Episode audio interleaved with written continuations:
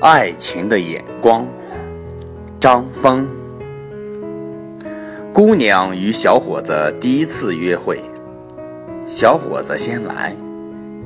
约会时间过去了二十分钟，姑娘还没有出现。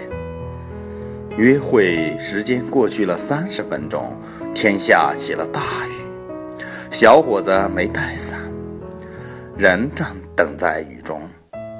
姑娘撑着伞，匆匆跑向小伙。先生与小姐第一次约会，先生先到。约会时间过去了二十分钟，小姐还没有露面。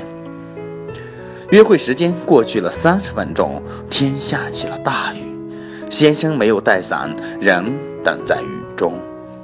小姐撑着伞，袅袅婷婷地走来。袅袅婷婷的走远了。第一个故事发生在六十年代，第二个故事发生在九十年代。第一个故事的姑娘是第二个故事中小姐的母亲，于是有了一场争论。母亲坚持自己的意见，这样的小伙子忠诚、厚道、守信用。是最值得托付终生的人。女儿反对说：“这样的男人固执、窝囊、无能，嫁给他肯定没有好日子过。”母亲恼了：“难道你也这样看待你爸吗？”女儿反问：“那又怎么样？您难道还不清楚？”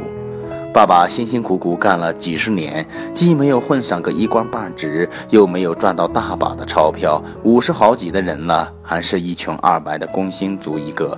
现在可是市场经济时代了，您难道忍受让我再走您的老路？